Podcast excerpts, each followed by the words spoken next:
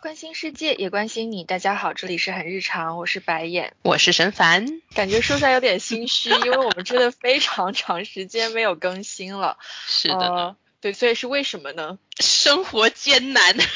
最主要的原因还是因为论文没有写完啊，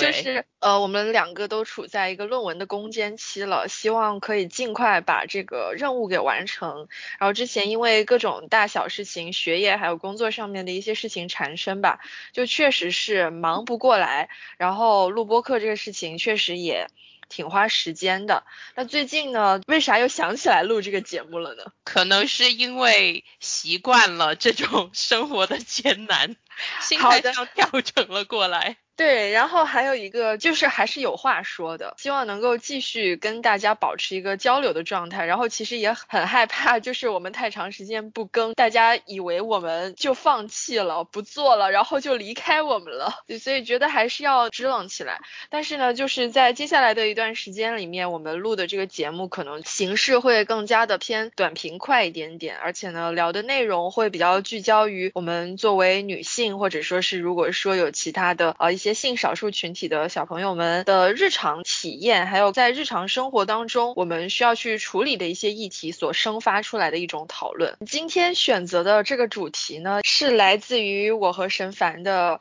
日常的聊天。我们日常有非常多这样子的聊天，就是做这个节目也是想把我们平时聊天的那个过程呈现给大家。那我们今天要聊的这个主题呢，是关于撒娇。你觉得他对你来说是有困扰到你吗？我觉得是有的，就是我们是两个饱受撒娇这个事情困扰的女子。这一期可能做出来都不是唠嗑，而是就是吐槽了。对，我们肯定要努力太多的槽想要吐了。对，我们要努力控制一下自己的情绪啊。你都被哪些人说过你不会撒娇？嗯，基本上还是身边的亲戚吧。就是同龄人这么说我的，肯定我就没有经历过了。但是像呃家里的长辈啊，包括甚至我自己的妈，都曾经就是有跟我提过这个事情。不过我妈跟我提这个事情，主要是因为亲戚。提醒了他说，就是你们家这个女儿好像有点 不这么女孩子的样子，所以要提醒一下她。还有就是可能比较集中的一段被这些亲戚追着批评的那段时间，其实主要不是说我自己的一个什么阶段，而是我父母他自己的感情产生了一些问题的那个时候，就不知道为什么会有一堆亲戚跑出来给我父母的亲密关系指点江山，但是他们的这个方。是呢，是来游说我说，哎呀，你你不要这么固执了，你要改一改你自己的作风，要改一改你自己跟父亲相处的方式，你要学会撒娇。最后这个落脚点永远是在这，你要学会撒娇。对我也是类似的，就是我爸我妈其实没有直接跟我说过这一点，而且我妈本身也不是一个会撒娇的女性，所以她也不是，对，她就没有对我有这方面的所谓的提醒。我的提醒其实是来自于我们这个核心家庭外部的。比如说像哪个舅舅、哪个叔叔、哪个阿姨，而且呢，我就觉得非常的离奇，就是说对我们撒娇的这种要求，往往都是跟整一个核心家庭内部矛盾有关系，它都不是一个完全跟我们个人性格相关的一个事情。我的经历其实跟沈凡比较类似哈，就是说都是在。一个特定的语境下，就可能父母之间的关系出了一点问题。我记得很清楚，当时有阿姨、舅舅就是这么跟我说，他说我作为家里的小女儿，要小棉袄，对，我要帮助我妈妈去挽回我爸的心，然后要靠什么去挽回一个男人的心呢？就是发挥你作为一个女人的那种柔情似水的那种温柔跟娇嗲。要我多跟我爸撒娇，让他记得说家里还有两个女人在等着他回家。呃，我觉得这个简直，我 约了。真的约了，就是事后回想起这个事情来，我觉得他简直对我是一个有创伤的记忆。但是当时，因为我从小就是一个乖女孩，所以我听进去了，我真的去尝试做了这件事情。但是我觉得非常困难，因为你没有办法对着一个你不信任的人撒娇。真的，这个也是我的感受。不过可能我跟。白眼比较 不同的是，我是一个非常固执而且很叛逆的小孩儿，所以就是小时候这些亲戚围着我这样说那样说，包括其实我爸的一些同事也会跑来跟我说这样的话，就是每当他们说这些话的时候，我就觉得他们很奇怪，而且就是我总觉得他们的动机很不纯，而且很蠢。很坏，他们对我的这些要求，我不知道，我就觉得非常的恶心，因为我觉得它里面总有一种，就是说我也是我爸的一个附属品这样子的感觉。哦，对，这个感受很深，但是同时我又有另一种感受，就是我老觉得他们是在趁机落井下石，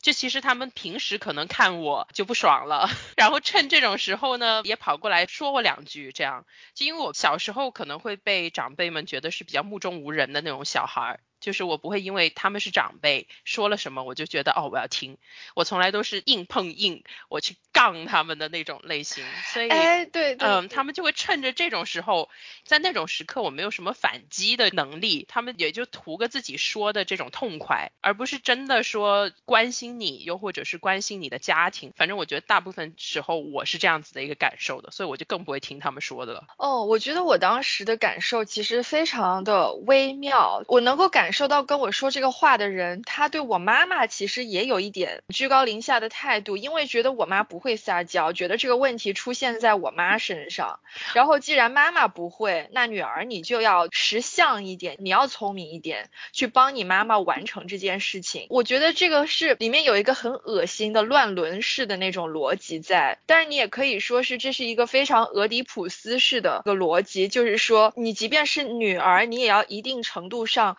为。为你的父亲提供一种他作为一个男性所获得的权利感跟性快感。当然，这种性快感呢，它不是说真的就是那种物理上的乱伦，而是一种 conceptually 一种概念上面的乱伦。我很小的时候，我对这些东西是有不适的，但是作为一个很听话的女孩，我努力去做了这个事情。那最终，反正我爸我妈之间的问题肯定是不可能通过我来解决的。我印象特别深的是有一次，我问过我妈这个问题，我还真的问过。我妈这个问题，我说妈就是那个谁谁谁跟我说女人要撒娇什么之类之类的，为什么你对我爸就不怎么怎么样怎么怎么样呢？然后呢，我妈就说你知道吗？对于一个不想这么做的女人来说，要她这么做，她是非常痛苦的。我后来一直记住这句话，我觉得我现在真的是充分的能够理解到我妈妈那种无奈跟那种可能也有愤怒吧，就是说，而且而且我。都忘不了我妈跟我说这句话时候的那种语气，她其实是非常轻蔑的一个语气。我是小时候有跟我妈道过歉，不是因为我不会撒娇，而是因为我太喜欢硬杠了，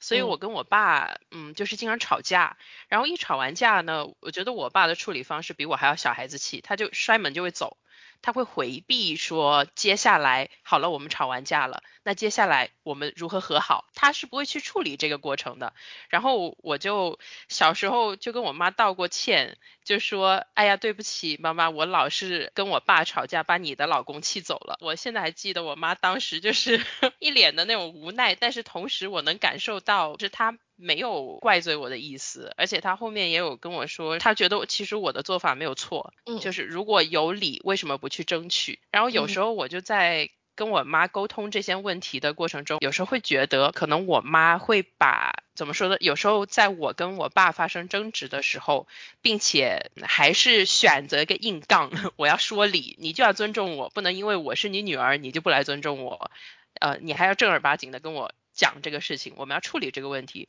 我觉得我妈某种程度上是欣赏我的态度的，所以她也没有也没有管我。就是我后面我跟我爸该吵的时候，他还是依然让我们吵去。对，然后除了。就是这个语境下，因为这个语境下的对我们撒娇的要求，其实跟爸妈有关系嘛。那除此之外，你有没有还在其他的情况下被提醒这个事情？嗯，我倒是没有经历过人家直接跟我说你这样可能不太女孩，又或者说你这样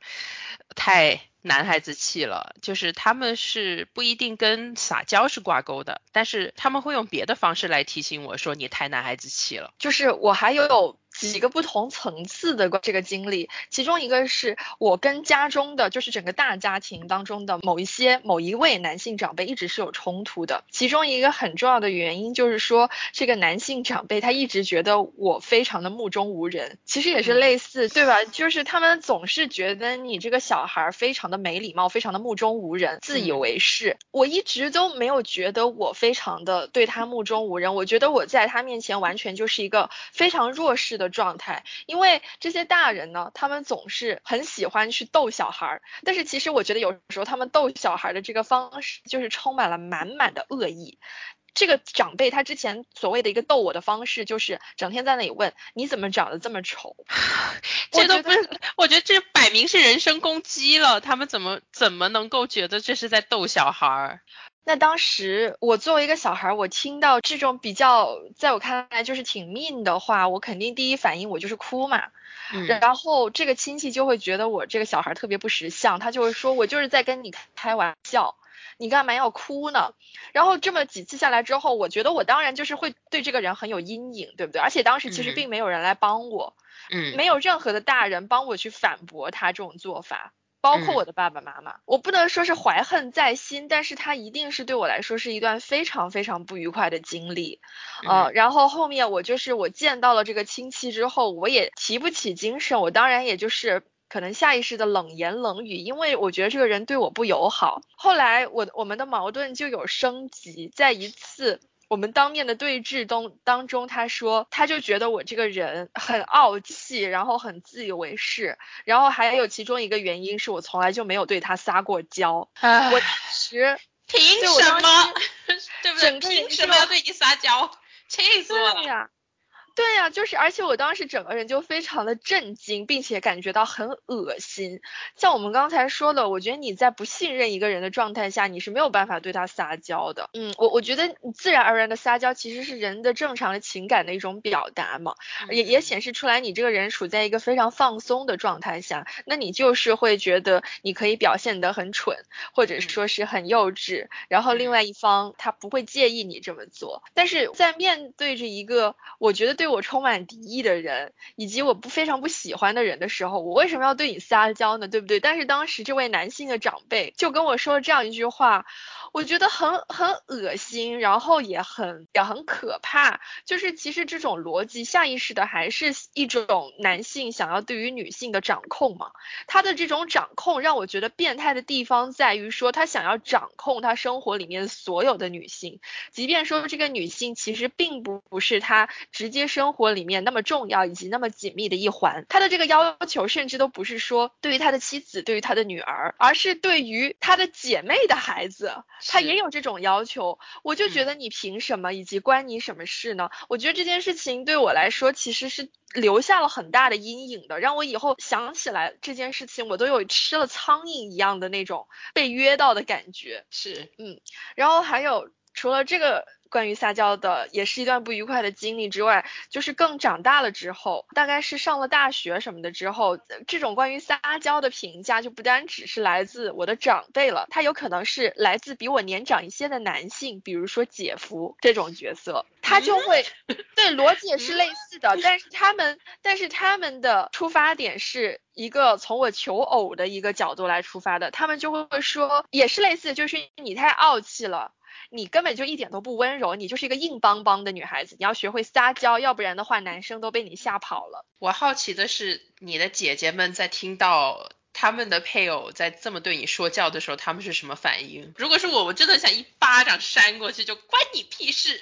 对，真的，但当时因为。这个姐夫也是一个非常远房的姐夫，他在说这些话的时候，那个姐姐并不在场。对，但是据我对那个姐姐的了解，其实她也是一个比较，她是一个非常温文尔雅的女性，在我看来，她也不是那种会。那种嘤嘤怪那种类型的女生，从这个对我要要求我要撒娇的这个事情，我觉得整简直这么多年来给我留下了心理阴影。它显示出来的是对你作为一个女性身份的全方位的一个前置，从你作为一个女儿，到可能你作为某个人的侄女，然后到可能你作为某个人的伴侣，这些要求是非常以男性为中心的。而且他们这么说，就是因为他们觉得你不符合他们心目中一个女性应该有的样子。是，然后我每次在听到这样的故事的时候，我就心想，嗯，你是不是对自己过于自信了？就是呃，你配吗？而且我我有时候觉得很恶心的点在于，你们是我的等于说是一个亲戚，或者说是跟我没有任何可能产生这种浪漫关系的这样的存在，让我觉得你们也应该摆正自己的位置，呃，守好那个边界感。然后他们经常说这种话的时候，我觉得那种入侵感就很强。没错，没错，就不停的在践踏那个人跟人交往过程中，大概会有一个呃常识的这种边界。这种边界感在男性的这种长辈，甚至说只是比我们年长一点，有时候同龄人，呃那儿都是好像不太存在的。对，我觉得很恶心的一点就是说。对于这些男性来说，当然不是说所有男性啊，但就是对于这些男性来说，所有的女性从某种程度上都是一个性对象，他们一定会用衡量一个性对象的标准去衡量所有的女性，即便说你是不可能跟他们发生任何关系的，可是他们会通过这个视角来审视你，即便说这个不是关于他们自己，不是 for themselves，但是他们会审视你有没有可能成为其他男性的性对象。嗯，我这种时候我就很想回他们，你秃头治了吗？你的那个大腹便便 练成八块腹肌了吗？你有打断自己腿长高几厘米的觉悟吗？你就来跟我说这种话。对对，就是这种强烈的恶心跟不适感，一直是贯穿了我觉得我们的成长过程当中的。你觉得小时候的以前的这些经历有没有让你对撒娇这个事情觉得很反感，或者是怎么样？你会刻意去回避他吗？我真的会，特别是在我青春期的时候，我觉得这种经历，它一方面给我带来创伤，另一方面就是把我推向了另一个极端，我就会觉得就是。这样子的这种把撒娇跟女性还有女性气质捆绑起来的这种做法，因为它无处不在，而且这种规训是在你生活中的任何一个细节它都会发生的，所以就让我有一种哇，我的生活无时无刻暴露在这种审视的目光之下，所以我就非常讨厌，甚至到了我会觉得拥抱女性气质对于我来说都是有问题的，他们所构建出来的这种。女性气质，就说白了就是，呃，你要像一个少女一样，你要是柔软的，你要在某些时刻甚至是柔媚的，就是妩媚的各种的这种规训，是我真的，特别是在我青少年的时候，我接受不了。可能也是出于对于这样一个成长环境的应对，我觉得我产生了自己的一套应激机制，不论我做什么事情，我都会往一个比较所谓中性的这样一个方向去靠。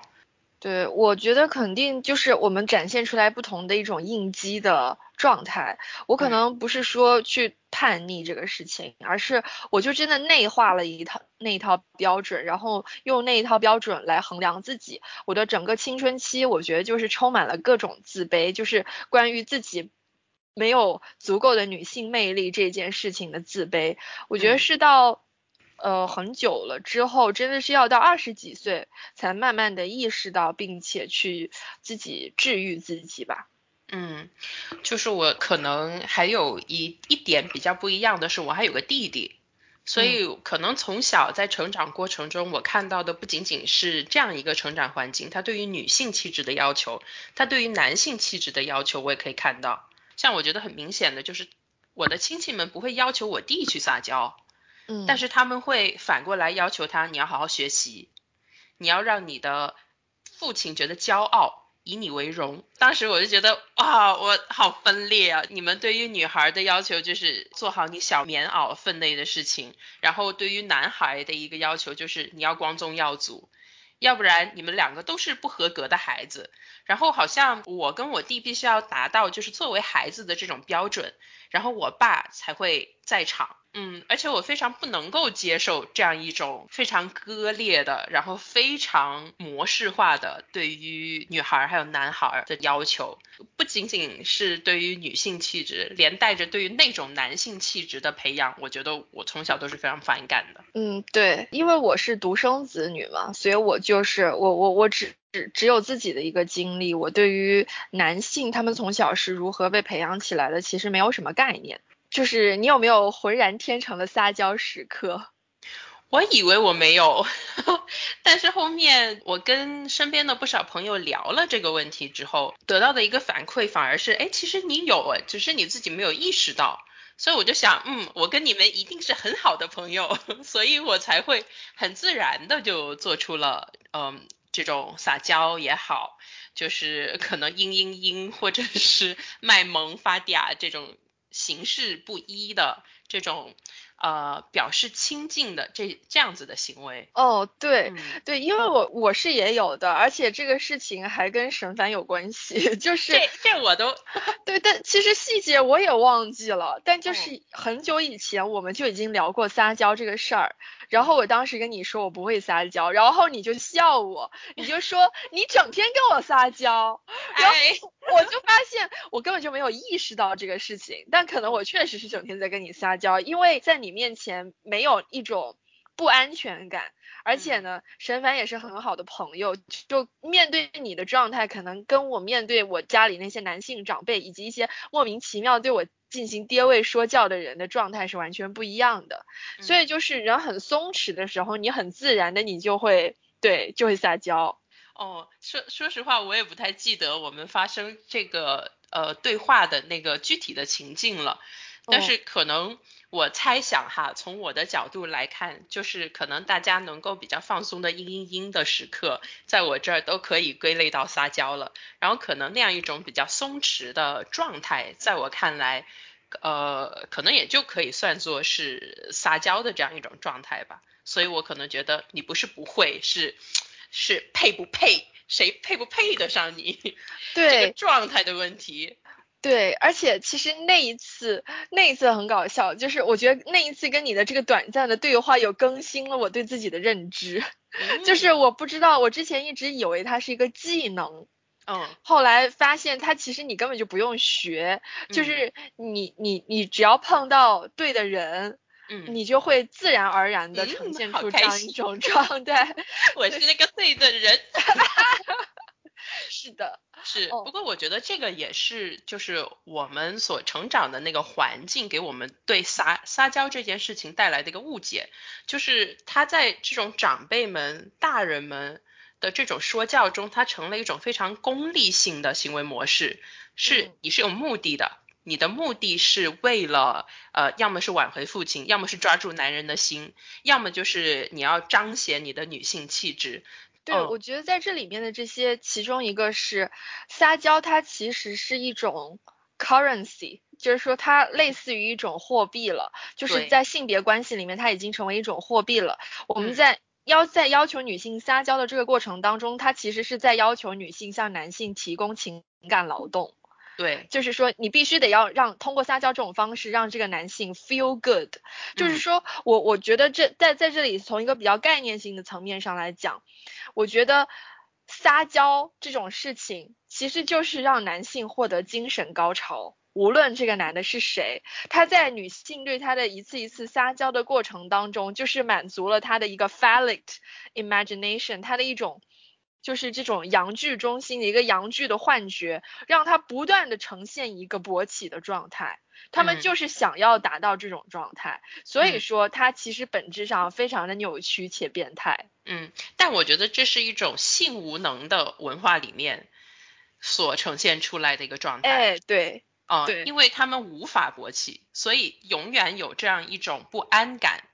在控制着他们。对对对对对。对，有极其严重的阉割焦虑，而且这个我觉得也有一定的就是这种东亚文化的特质，但它可能不仅限于就是东亚这个区域，而是某种特定的这种文化的一个形态。呃，特别是在这样这种社会中所诞生的这种性别文化，因为我们当时聊到撒娇这个事情的时候，我的下意识我就想到说，嗯，这个词汇在英语中我们会怎么表达呢？哎，对对，这是我们长期以来，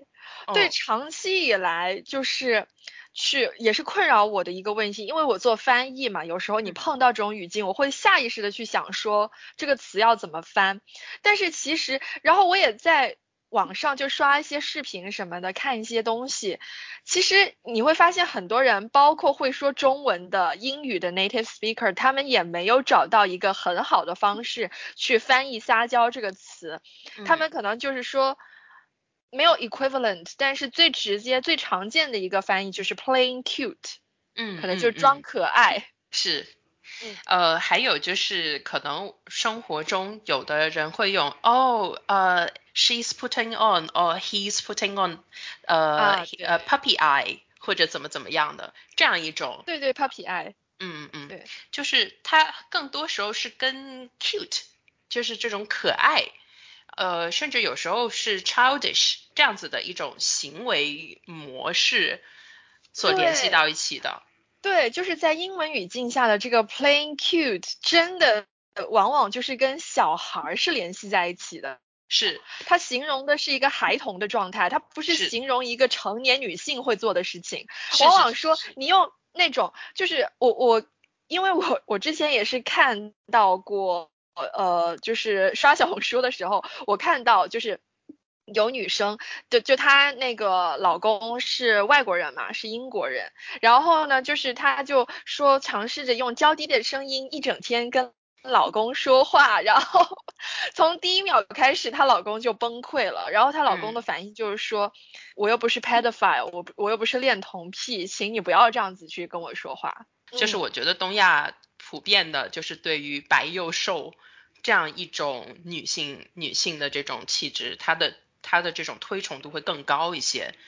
但是在西方的语境里面的话，可能你成年女性展示你女性魅力的方式是 flirting，不是 being cute，不是撒娇，它是不一样的。哦，对对，就是说这个撒娇可能，或者说是我们我们不断的去表演吧，我们不断表演，以及我们看到的对于撒娇的这种表演，它其实就是一种。嗯，对于一种幼态的模仿，就比如说像你的嗓子要变得很甜腻、很尖细，对对，就是比如说像你，你很难去想象说用一个，比如像呃斯嘉丽·约翰逊的那种很性感的沙哑的嗓子，你你知不知道夹子音啊？天生拥有这样的条件的，就是我们亲爱的志玲姐姐。哦，对，对，就是志玲姐姐，但是 对志玲，但志玲，呃，我们都很喜欢志玲，我们对志玲没有任何的，没没有任何的意见，嗯，只是说，但其实这本身也给天生就有这样子的女性，呃，声音的女性带来了一一定的困扰，就是她一说话，嗯，男性就会认为她在进行某种性暗示。我我们其实聊了这么久也。有一个很重要的点，就是撒娇，它跟女性气质这个行为跟一个女性气质还有一个性别，它这么紧密的捆绑，它并不是一个自然的状态。而且就是我们聊到的，它其实在行为上有非常多细则的这种呃要求，你要怎么去做这个事情。呃，以及是面对谁做这样的事情之类之类的，它它它有一个就是这种很很细则的这种规训的这样一个模板在那里，但这其实跟撒娇这件事本身是没有关系的。你有一个这呃非常可爱的呃可能这个音调比较高的一个声线或怎么样，这个这是你身体的一个素质，说白了就是你身体的一个条件。跟后天所建构出来的这一套关于关于这样子的嗓音，它就是怎么怎么样的，这个其实是两件事情。是的，是的，就相当于是其实撒娇已经成了一个编码了，就是说它有自己的一个编码系统，比如说像它的系统里面必须得要。包含楚楚可呃楚楚动人的大眼睛，顺从的表情，又或者说是甜腻的声线，那可能具备这其中任何一个编码特点的，跟它这个编码特点类似的特质，都会被认为是你在进行这样一种行为，但其实就未必是这个样子。嗯，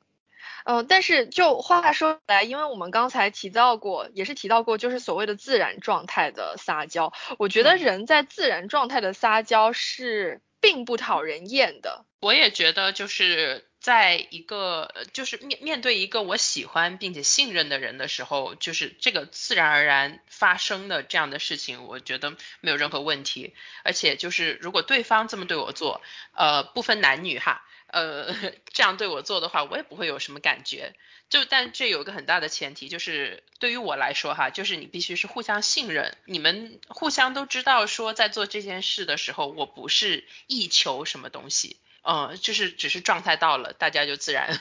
自然开始发挥了。是的，哎，说到这个，其实我觉得我很有意思的一点是，可能不只是我会这么做，我大家会故意撒娇来恶心人。哦，我也会，哈哈我跟我弟之间经常玩这个游戏。哦，来来展开讲讲。就是其实我跟我弟的相处的话，平时我觉得在我看来是就挺挺中性的一种，我们不会说因为我是女孩，他是男孩，所以我们之间会有这种所谓的就是做姐姐跟做弟弟的这种行为上的一种规范。我我弟就经常呃跑过来。就是抱着我的手臂，然后在那里，老姐，我们去什么什么什么什么吧 的这种时刻，就经常性的发生，我都已经免疫了，就我我的情感上不再有任何的波澜了。然后我对着他的话，有时候我就很做作的，对我，哎呀，我今天好累呀，哎呀，又或者拿，哎呀，我快来例假了，或或者什么事这件事情，在那里很做作，然后要求他去给我拿杯水或者拿个遥控器之类的事情。然后我弟也是已经看透了，呃，我是在干嘛，啊，就就也是情绪上没有任何波动的，就去呃做了这件事情。不知道你跟你男朋友之间会不会这样互相恶心对方？哦，那也是会的，那必然会的。我觉得就是互相用撒娇这个事情来恶心对方，是呃关系很亲近的人之间可能也是会就是下意识去做的一件事情。我男朋友的话，他是每一次。呃，如果我凶他的时候，他就会做出一副 很装作一副极其受委屈的样子，然后缩成一团，然后把就是嘴扁扁的那样子看着我，然后就是有时候是觉得，哎呀，哎呀，好像心有点软，但是有时候就是觉得你真真烦，哦，别装了。是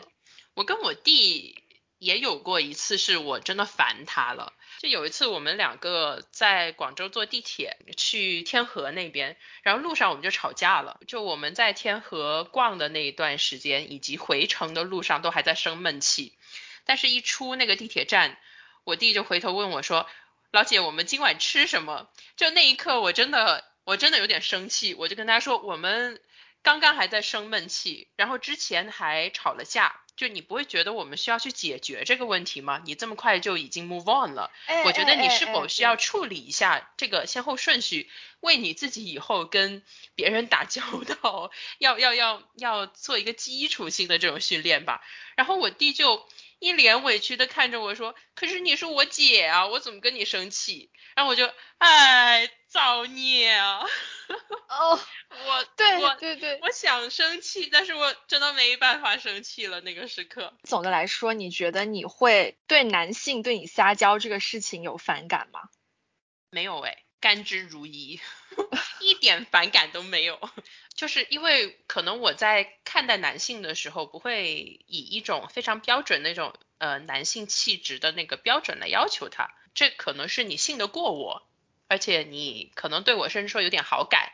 呃，才会这么做的一件事情。嗯，而且这个好感不一定要是男女之间，你可以就是朋友之间的。呃，我我觉得总的来说，其实还是自然而然的那种撒娇，就是说是大部分人是不会有反感的。你你就是很做作的，或者说是你你就是装出来的那样一种状态，我觉得大家都能够看得出来。哦，就是当然也有可能一些直男喜欢啦。就是，我我真的很好奇。其实我有经历过一件事情，是我目睹了一位女性向她的伴侣撒娇，然后那个场面我真的想约。就有一次我跟我妈去广州呃的一个百货商场去逛街，然后到那个收银台那边的时候，就是有一对夫妻排在我们前面吧。可是呢，因为那天也没有什么客人，所以就是你不用排个队这样付钱，所以我们就就只是就站在收银台边上就等那个。收银员小姐反应过来就说：“呃，给我们结账这样。”可是就是我们一靠近那个柜台的时候，那个女的就是转过来看了我两眼，然后回去就跟她老公说：“哎呀，这里今天真是有一点挤呀。”啊，什么？我当时真的，我怎么回事？你这个人，而且。就是她以一种就是对她老公撒娇的方式攻击到了我，然后我真的啊，